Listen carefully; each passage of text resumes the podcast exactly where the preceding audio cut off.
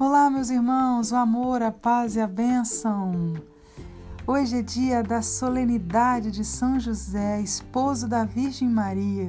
Por isso, venho fazer essa edição especial, fazendo a leitura da carta apostólica Patris Corde, do Papa Francisco, por ocasião do aniversário dos 150 anos da declaração de São José como padroeiro universal da Igreja.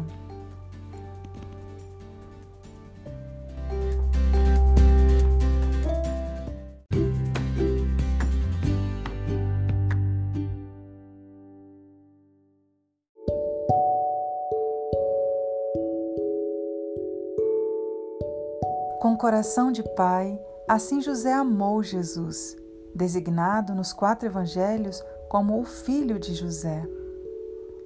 Os dois evangelistas que puseram em relevo sua figura, Mateus e Lucas, narram pouco, mas o suficiente para fazer compreender o gênero de pai que era e a missão que a providência lhe confiou. Sabemos que era um humilde carpinteiro, desposado com Maria, um homem justo, sempre pronto a cumprir a vontade de Deus manifestada na sua lei e através de quatro sonhos. Depois de uma viagem longa e cansativa de Nazaré a Belém, viu o Messias nascer num estábulo, por não haver lugar para eles, noutro sítio. Foi testemunha da adoração dos pastores e dos magos que representavam, respectivamente, o povo de Israel e povo, os povos pagãos. Teve a coragem de assumir a paternidade legal de Jesus, a quem deu o nome revelado pelo anjo. Dar-lhe-ás o nome de Jesus, porque ele salvará o povo dos seus pecados. Entre os povos antigos, como se sabe, dar o nome a uma pessoa ou a uma coisa significava conseguir um título de pertença, como fez Adão na narração do Gênesis. No templo, 40 dias após do nascimento, José, juntamente com a mãe, ofereceu o menino ao Senhor e ouviu surpreendido a profecia que Simeão fez a respeito de Jesus e Maria. Para defender Jesus de Herodes, residiu como forasteiro no Egito. Regressado à pátria, viveu no recôndito da pequena e ignorada cidade de Nazaré, na Galiléia.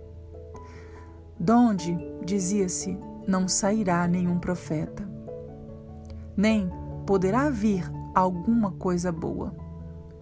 Longe de Belém, a sua cidade natal, e de Jerusalém, onde se erguia o templo. Foi precisamente durante uma peregrinação a Jerusalém que perderam Jesus. Tinha ele 12 anos. E José e Maria, angustiados, andaram à sua procura, acabando por encontrá-lo três dias mais tarde no templo, discutindo com os doutores da lei.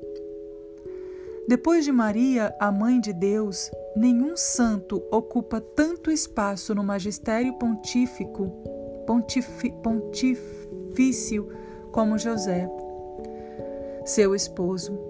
Os meus antecessores aprofundaram a mensagem contida nos poucos dados transmitidos pelos evangelhos para realçar ainda mais o seu papel central na história da salvação. O beato Pio IX declarou o padroeiro da Igreja Católica. O venerável Pio XII apresentou-o como padroeiro dos operários e São José e São João Paulo II como guardião do Redentor. O povo invoca-o como padroeiro da boa morte. Assim, ao completarem-se 150 anos da sua declaração como padroeiro da Igreja Católica, feito pelo Beato Pio IX, a 8 de dezembro de 1870, gostaria de deixar a boca, como diz Jesus, falar da abundância do coração, para partilhar convosco algumas reflexões pessoais sobre esta figura extraordinária, tão próxima da condição humana de cada um de nós.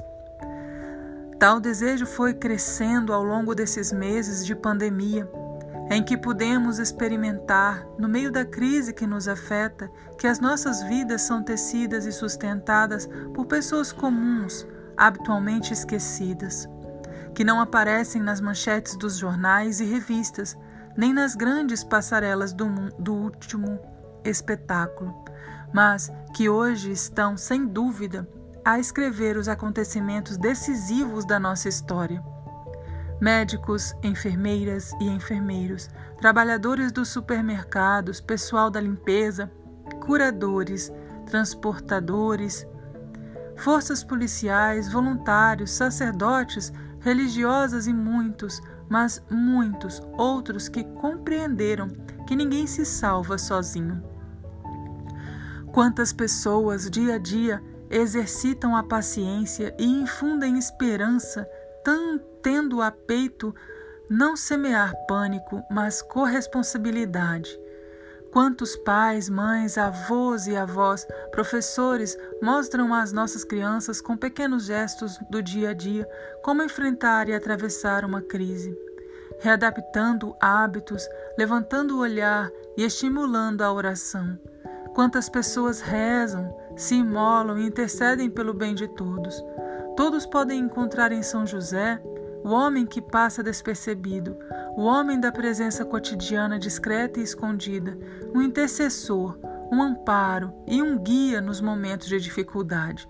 São José lembra-nos que todos aqueles que estão aparentemente escondidos ou em segundo plano têm um protagonismo sem paralelo na história da salvação. A todos eles dirige uma palavra de reconhecimento e gratidão. Pai amado, a grandeza de São José consiste no fato de ter sido o esposo de Maria e o pai de Jesus. Como tal, afirma São, José, São João Crisóstomo, colocou-se inteiramente ao serviço do plano salvífico.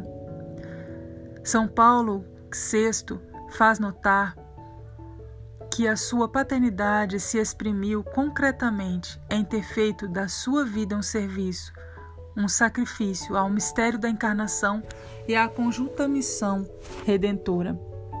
Em ter usado da autoridade legal que detinha sobre a Sagrada Família para lhe fazer dom total de si mesmo, da sua vida, do seu trabalho, em ter, em ter convertido a sua vocação humana ao amor doméstico na oblação sobre-humana de si mesmo do seu coração e de todas as capacidades num amor colocado ao serviço do Messias, nascido na sua casa.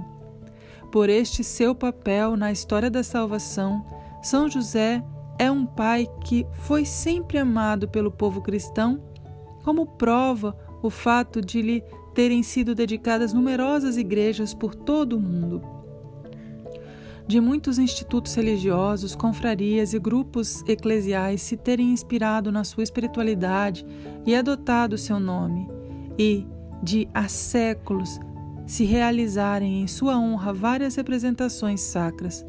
Muitos santos e santas foram seus devotos apaixonados, entre os quais se conta Teresa de Ávila, que o adotou como advogado e intercessor, recomendando-se instantemente a São José e recebendo todas as graças que, que lhe pedia.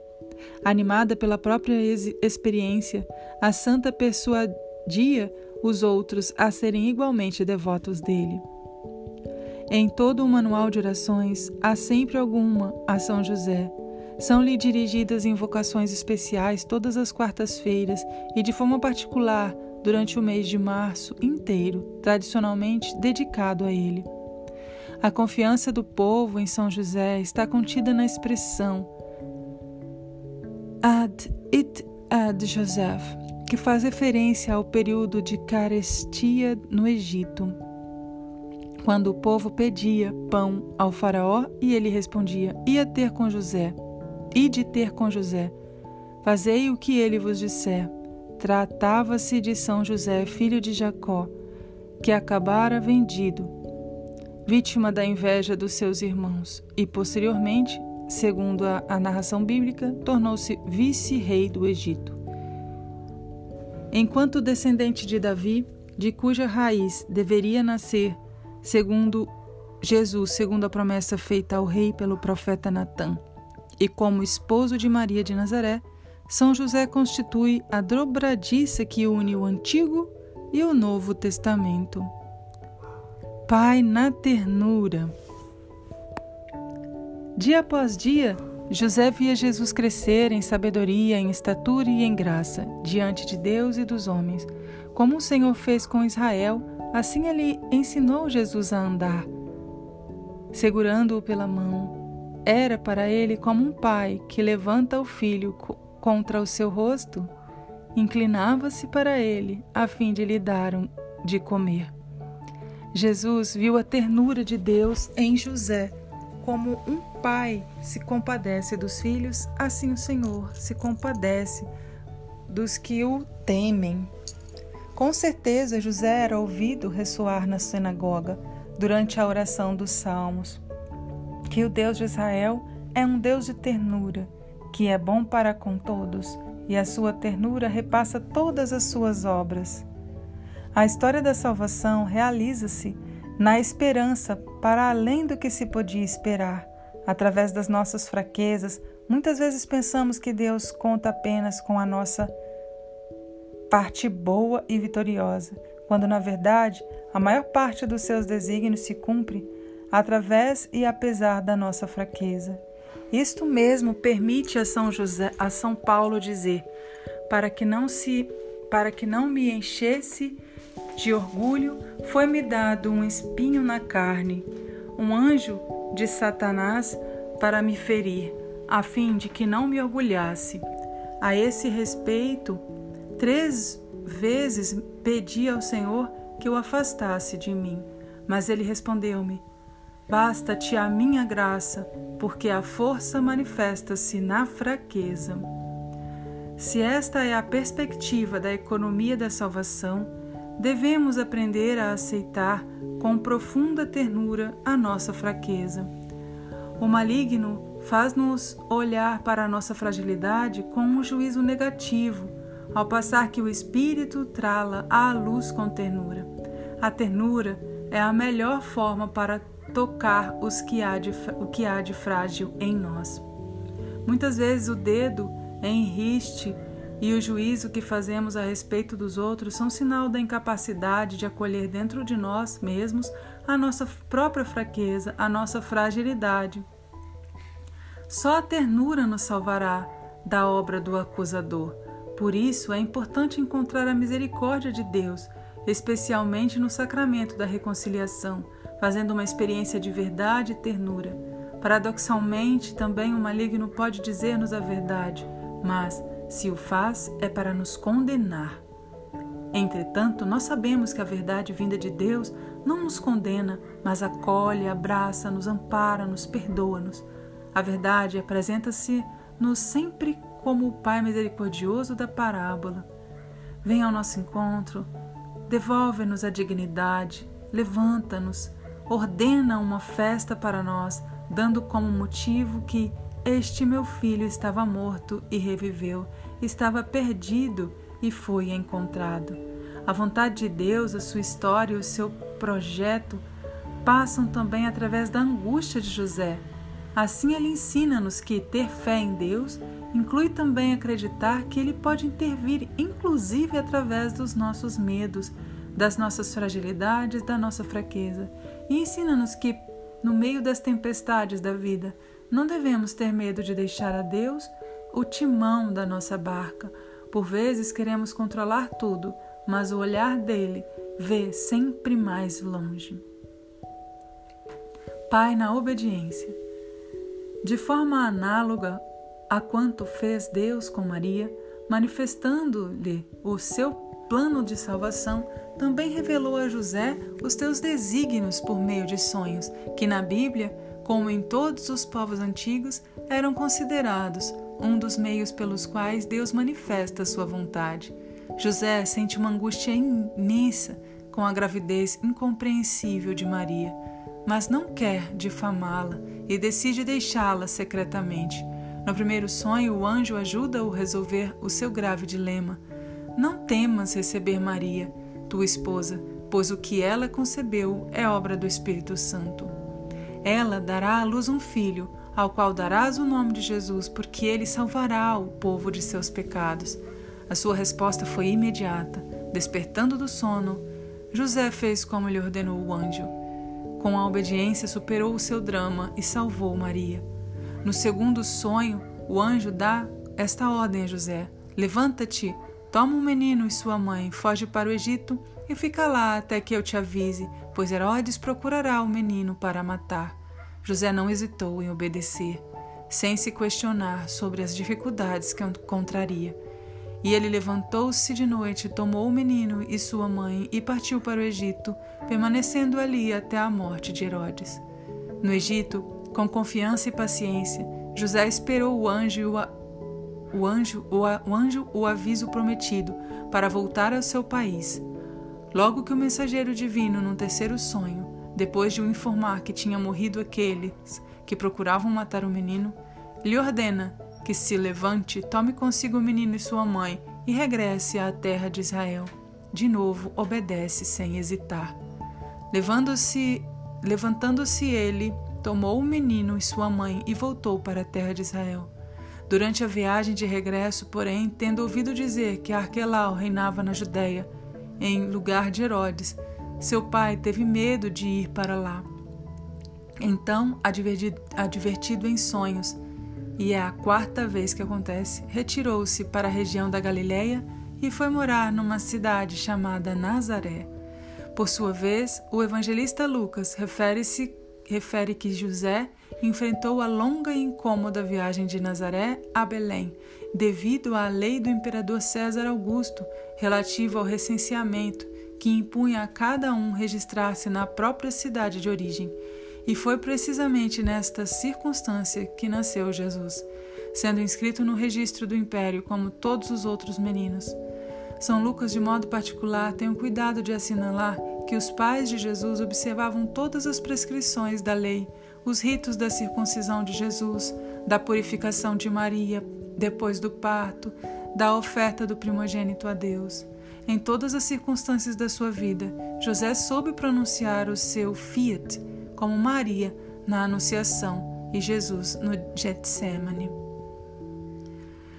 Na sua função de chefe de família, José ensinou Jesus a ser submisso aos pais, segundo o mandamento de Deus. Ao longo da vida oculta em Nazaré, na escola de José, ele aprendeu a fazer a vontade do Pai. Tal vontade torna-se o seu alimento diário, mesmo no momento mais difícil da sua vida.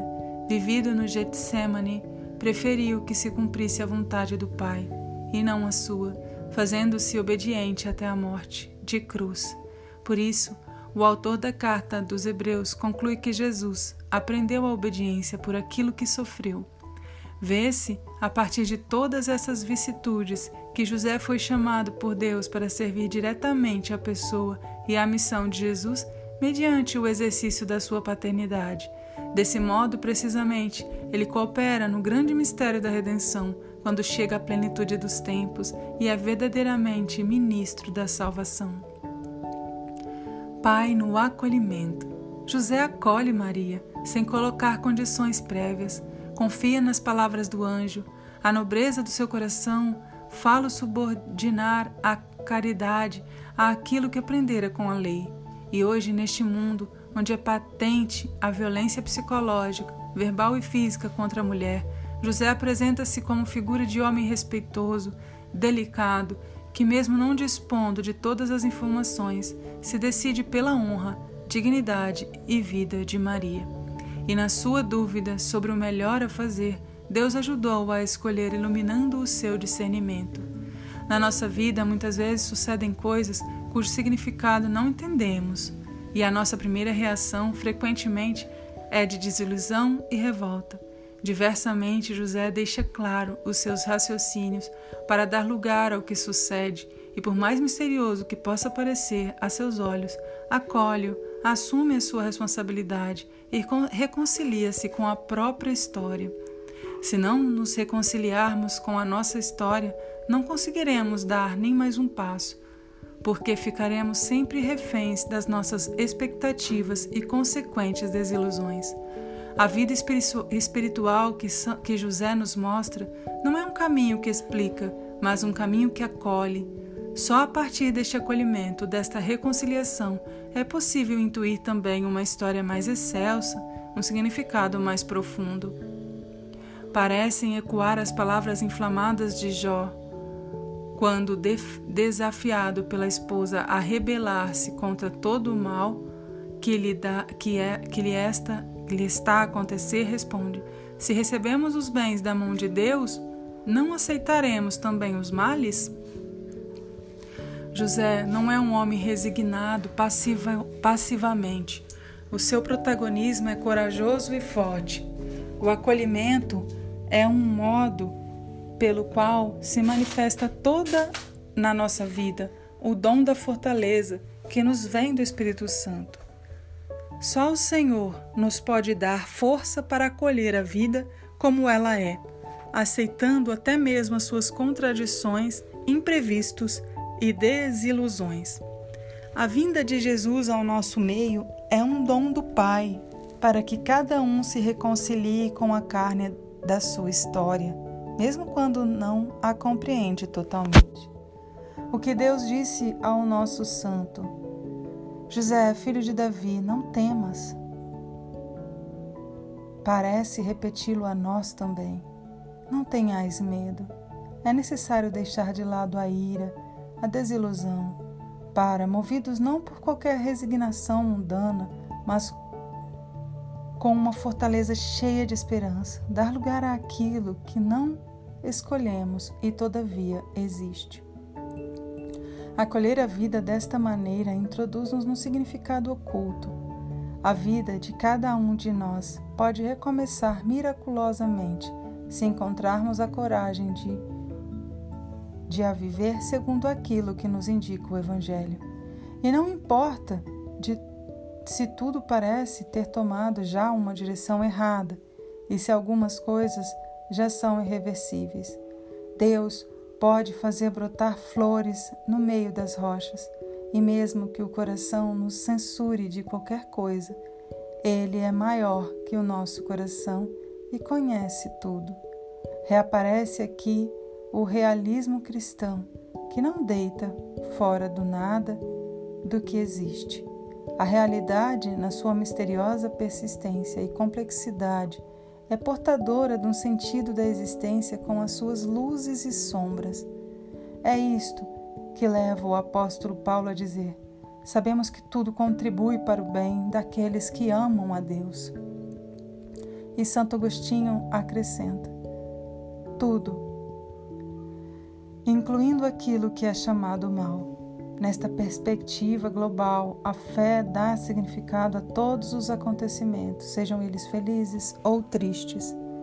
Assim, longe de nós pensar que crer significa encontrar fáceis soluções consoladoras, antes, pelo contrário, a fé que Cristo nos ensinou é a fé que vemos em São José, que não procura atalhos, mas enfrenta de olhos abertos aquilo que lhe acontece, assumindo pessoalmente a responsabilidade por isso.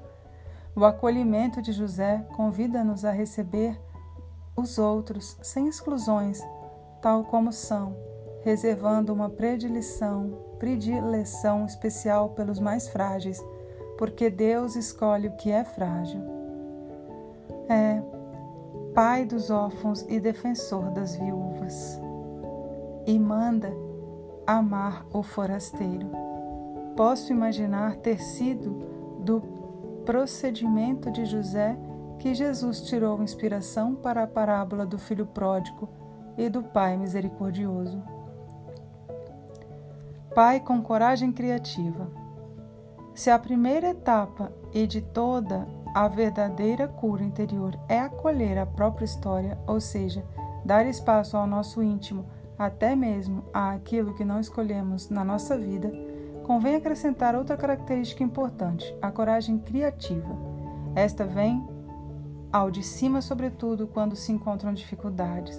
Com efeito, perante uma dificuldade, pode se estacar e abandonar o campo ou tentar vencê-la de algum modo. Às vezes, são precisamente as dificuldades que fazem sair de cada um de nós recursos que nem pensávamos ter. Frequentemente, ao ler os evangelhos da infância, apetece-nos perguntar por que motivo Deus não interveio de forma direta e clara. Por que Deus intervém por meio de acontecimentos e pessoas? José é um homem, é o homem por meio de quem Jesus cuida dos primórdios da história da redenção. É o verdadeiro milagre pelo qual Deus salva o menino e sua mãe. O céu intervém, confiando na coragem criativa deste homem, que, tendo chegado a Belém e não encontrado alojamento onde Maria possa dar à luz, arranja um estábulo e prepara-o de modo a tornar-se o lugar mais acolhedor possível para o Filho de Deus que vem ao mundo. Face ao perigo iminente de Herodes, que quer matar o menino, de novo em sonho José é alertado para o defender e, no coração da noite, organiza a fuga para o Egito. Numa leitura superficial dessas narrações, a impressão de que se tem é a de que o mundo está à mercê das fortes e, dos fortes e poderosos, mas a boa notícia do Evangelho consiste precisamente em mostrar como, não obstante a arrogância e a violência dos dominadores terrenos, Deus encontra sempre a forma de realizar o seu plano de salvação. Às vezes também a nossa vida parece à mercê dos poderes fortes, mas o Evangelho diz-nos diz que Deus consegue sempre salvar aquilo que conta, desde que usemos a mesma coragem criativa do carpinteiro de Nazaré, o qual sabe transformar um problema numa oportunidade, antepondo sempre a sua confiança na providência. Se, em determinadas situações, parece que Deus não nos ajuda, isso não significa que nos tenha abandonado, mas que confia em nós com aquilo que podemos projetar, inventar, encontrar. Trata-se da mesma coragem criativa demonstrada pelos amigos do paralítico, que, desejando levá-lo à presença de Jesus, fizeram-no descer pelo teto. A dificuldade não deteve a audácia e a obstinação daqueles amigos. Estavam convencidos de que Jesus podia curar o doente e, não achando por onde introduzi-lo, devido à multidão, subiram no teto e, através das telhas, desceram-no com a, a, com a enxerga para o meio, em frente de Jesus. Vendo a fé daqueles homens, disse: Homem, os teus pecados estão perdoados. Jesus reconhece a fé criativa com que aqueles homens procuram trazer-lhe o seu amigo doente. O Evangelho não dá informações relativas ao tempo que Maria, José e o menino permanecem, permaneceram no Egito, mas certamente tiveram de comer, encontrar uma casa, um emprego. Não é preciso uma imaginação para colmatar o silêncio do Evangelho a tal respeito. A Sagrada Família teve que enfrentar problemas concretos, como todas as outras famílias, como muitos dos nossos irmãos migrantes que ainda hoje arriscam a vida, acossados pelas desventuras e a fome. Neste sentido, creio que São José seja verdadeiramente um padroeiro especial para quantos têm de deixar que deixar a sua terra por causa das guerras, do ódio, da perseguição e da miséria. No fim de cada acontecimento que tem José como protagonista, o Evangelho observa que ele se levanta, toma consigo o menino e sua mãe e faz o que Deus lhe ordenou. Com efeito, Jesus e Maria, sua mãe, são o tesouro mais precioso da nossa fé. No plano da salvação, o filho não pode ser separado da mãe, daquela que avançou pelo caminho da fé, mantendo fielmente a união com o seu filho até a cruz. Sempre nos devemos interrogar se estamos a proteger com todas as nossas forças Jesus e Maria, que misteriosamente estão confiados à nossa responsabilidade, ao nosso cuidado, à nossa guarda. O Filho do Todo-Poderoso veio, vem ao mundo assumindo uma condição de grande fragilidade. Necessita de José para ser defendido, protegido, cuidado e criado. Deus confia neste homem e o mesmo fez a Maria, que encontra José, e o mesmo fez Maria, que encontra em José aquele que não só lhe quer salvar a vida, mas sempre a sustentará a ela e ao menino. Neste sentido, São José não pode deixar de ser o guardião da Igreja, porque a igreja é o prolongamento do corpo de Cristo na história e, ao mesmo tempo, na maternidade da igreja. Espelha-se a maternidade de Maria. José, continuando a proteger a igreja, continua a proteger o menino e sua mãe, e também nós, amando a igreja, continuamos a amar o menino e sua mãe.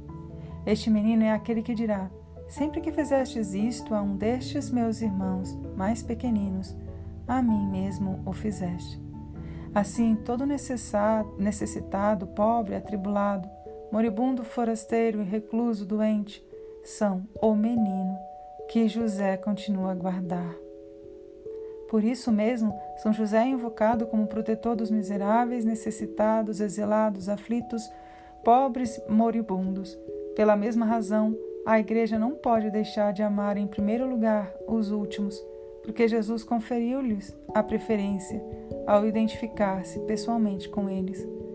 De José, devemos aprender o mesmo cuidado e responsabilidade, amar o menino e sua mãe, amar os sacramentos e a caridade, amar a igreja e os pobres. Cada uma dessas realidades é sempre o menino e sua mãe. Pai trabalhador. Um aspecto que caracteriza São José e tem sido evidenciado desde os dias da primeira encíclica social, a Rerum Novarum de Leão 23, é a sua relação com o trabalho. São José era um carpinteiro que trabalhou honestamente para garantir o sustento de sua família. Com ele, Jesus aprendeu o valor, a dignidade, a alegria do que significa comer o pão fruto do próprio trabalho. Neste nosso tempo, em que o trabalho parece ter voltado a constituir uma urgência, urgente questão social e o desemprego atinge por vezes níveis impressionantes, mesmo em países onde se experimentou durante várias décadas um certo bem-estar, é necessário tomar renovada consciência do significado do trabalho que dignifica e do qual o nosso santo é patrono e exemplo. O trabalho torna-se participação na própria obra da salvação, oportunidade para apressar a vinda do reino, desenvolver as próprias potencialidades e qualidades, colocando-as ao serviço da sociedade e da comunhão. O trabalho torna-se uma oportunidade de realização não só para o próprio trabalhador, mas, sobretudo, para aquele núcleo originário da sociedade que é a família. Uma família onde falte o trabalho está mais exposta a dificuldades, tensões, fraturas e até mesmo a desesperada e desesperadora tentação da dissolução. Como poderemos falar da dignidade humana sem nos empenharmos para que todos e cada um tenham a possibilidade de um digno sustento? A pessoa que trabalha, seja qual for a sua tarefa, colabora com o próprio Deus, torna-se em certa medida criadora do mundo que a rodeia. A crise do nosso tempo, que é a econômica, social, cultural e espiritual, pode constituir para todos um apelo a redescobrir o valor, a importância, a necessidade do trabalho para dar origem a uma nova normalidade, em que ninguém seja excluído. O trabalho de São José lembra-nos que o próprio Deus, feito homem, não desdenhou o trabalho. A perda de trabalho que afeta tantos irmãos e irmãs e tem aumentado nos últimos meses devido à pandemia de Covid-19 deve ser um apelo a revermos as nossas prioridades. Peçamos a São José Operário que encontremos vias onde nos possamos comprometer até se dizer nenhum jovem, nenhuma pessoa, nenhuma família sem trabalho. Pai na sombra, o escritor polaco Jan Dobra, Dobraczynski, no seu livro A Sombra do Pai, narrou a vida de São José em forma de romance. Com a sugestiva imagem da sombra, apresenta a figura de José que é, para Jesus, a sombra na terra do Pai Celestial. Guarda-o, protege-o, segue os seus passos sem nunca se afastar dele. Lembra que Moisés dizia a Israel: Neste deserto, viste o Senhor, vosso Deus, conduzir-vos para um pai como um pai conduz seu filho, durante toda a caminhada que fizeste até chegar a este lugar. Assim José exerceu a paternidade durante toda a sua vida. Nunca se nasce pai, torna-se tal. E não se torna pai apenas porque se colocou no mundo um filho, mas porque se cuida responsavelmente dele, sempre que alguém assume a responsabilidade pela vida de outrem. Em certo sentido, exercita a paternidade a seu respeito. Na sociedade atual, muitas vezes os filhos parecem ser órfãos de pai. A própria igreja de hoje precisa de pais. Continua atual a advertência dirigida por São Paulo aos Coríntios. Ainda que tivesseis dez mil pedagogos em Cristo, não teríeis muitos pais. E cada sacerdote ou bispo deveria poder acrescentar como o apóstolo: Fui eu que vos gerei em Cristo Jesus pelo Evangelho. E aos Gálatas diz: Meus filhos, por quem sinto outra vez dores de parto, até que Cristo se forme entre vós? Ser pai significa introduzir o filho na experiência da vida, na realidade, não segurá-lo, nem prendê-lo, nem subjugá-lo, mas torná-lo capaz de opções, de liberdade, de partir. Talvez seja por isso que a tradição, referindo-se a José, ao lado do apelido de pai, colocou também o de castíssimo.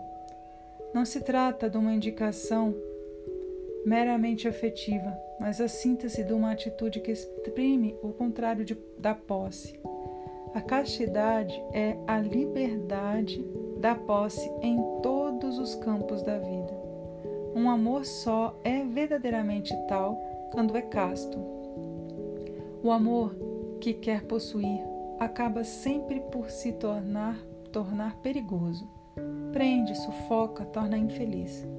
O próprio Deus amou o homem com amor casto, deixando-o livre, inclusive, de errar e opor-se a ele. A lógica do amor é sempre uma lógica de liberdade. E José soube amar de maneira extraordinariamente livre. Nunca se colocou a si mesmo no centro, soube descentralizar-se, colocar Maria e Jesus no centro da sua vida. A felicidade de José não se situa na lógica do sacrifício de si mesmo, mas na lógica do dom de si mesmo. Naquele José nunca se nota frustração, mas apenas confiança. O seu silêncio persistente não inclui lamentações, mas sempre gestos concretos de confiança. O mundo precisa de paz, rejeita os dominadores, isto é, rejeita quem quer usar a posse do outro para preencher o seu próprio vazio. Rejeita aqueles que confundem autoridade com autoritarismo, serviço com servilismo, confronto com opressão, caridade com assistencialismo, força com destruição. Toda verdadeira vocação nasce do dom de si mesmo, que é a maturação do simples sacrifício. Mesmo no sacerdócio e na vida consagrada, requer-se este gênero de maturidade. Quando uma vocação matrimonial, celibatária ou virginal não chega à maturação do dom de si mesmo, detendo-se apenas na lógica do sacrifício, então, em vez de significar a beleza e a alegria do amor, corre o risco de exprimir infelicidade, tristeza e frustração. A paternidade que renuncia à tentação de decidir a vida dos filhos sempre abre espaços ao inédito, para o inédito. Cada filho traz sempre consigo um mistério, algo de inédito, que só pode ser revelado com a ajuda de um pai que respeite a sua liberdade. Um pai sente que completou a sua ação educativa e viveu plenamente a paternidade apenas quando se tornou inútil. Quando vê que o filho se torna autônomo e caminha sozinho pelas sendas da vida. Quando se coloca na situação de José, que sempre soube que aquele menino não era seu, fora simplesmente confiado aos seus cuidados. No fundo, é isto mesmo que quer que dá a entender Jesus quando afirma: na terra a ninguém chameis de Pai, porque um só é o vosso Pai, aquele que está no céu. Todas as vezes que nos encontramos na condição de exercitar a paternidade, devemos lembrar-nos que nunca é exercício de posse, mas sinal que remete para uma paternidade mais alta. Em certo sentido, estamos sempre todos na condição de José sombra do único Pai Celeste, que faz com que o sol se levante sobre os bons e os maus e faz cair a chuva sobre os justos e os pecadores. e a, a sombra e sombra que acompanha o filho.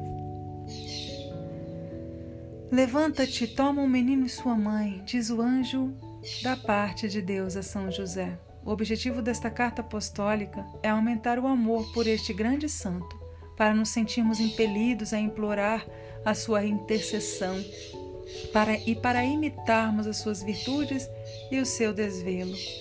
Com efeito, a missão específica dos santos não é apenas a de conceder milagres e graças, mas de interceder por nós diante de Deus, como fizeram Abraão e Moisés, e como faz Jesus, único mediador, que junto de Deus Pai é o nosso advogado. Vivo para sempre, a fim de interceder por nós. Os santos ajudam todos os fiéis a tender à santidade e perfeição do próprio estado. A sua vida é uma prova concreta de que é possível viver o Evangelho. À semelhança de Jesus que disse: Aprendei de mim, porque sou manso e humilde de coração. Também os santos são exemplos de vida que havemos de imitar. A isto nos exorta explicitamente São Paulo. Rogo-vos, pois, que sejais meus imitadores. O mesmo nos diz São José, através do seu silêncio eloquente. Estimulado com o exemplo de tantos santos e santas diante dos olhos, Santo Agostinho interrogava-se: Então não poderás fazer o que estes e estas fizeram? E assim chegou à conversão definitiva, exclamando: Tarde vos amei, ó beleza tão antiga e tão nova, tarde vos amei. Só nos resta implorar de São José a graça das graças, a nossa conversão. Dirijamo-lhes dirijamo a nossa oração. Salve, guardião do Redentor e esposo da Virgem Maria. A vós, Deus, confiou o seu Filho. Em vós, Maria, depositou a sua confiança. Convosco, Cristo tornou-se homem. Ó bem-aventurado José, mostrai-nos, Pai, também para nós, e guiai-nos no caminho da vida. Alcançai-nos graça, misericórdia e coragem, e defendei-nos de todo mal. Amém. Roma, em São João de Latrão, na solenidade da Imaculada Conceição da Bem-aventurada Virgem Maria, 8 de dezembro do ano de 2020, oitavo do meu pontificado. Francisco.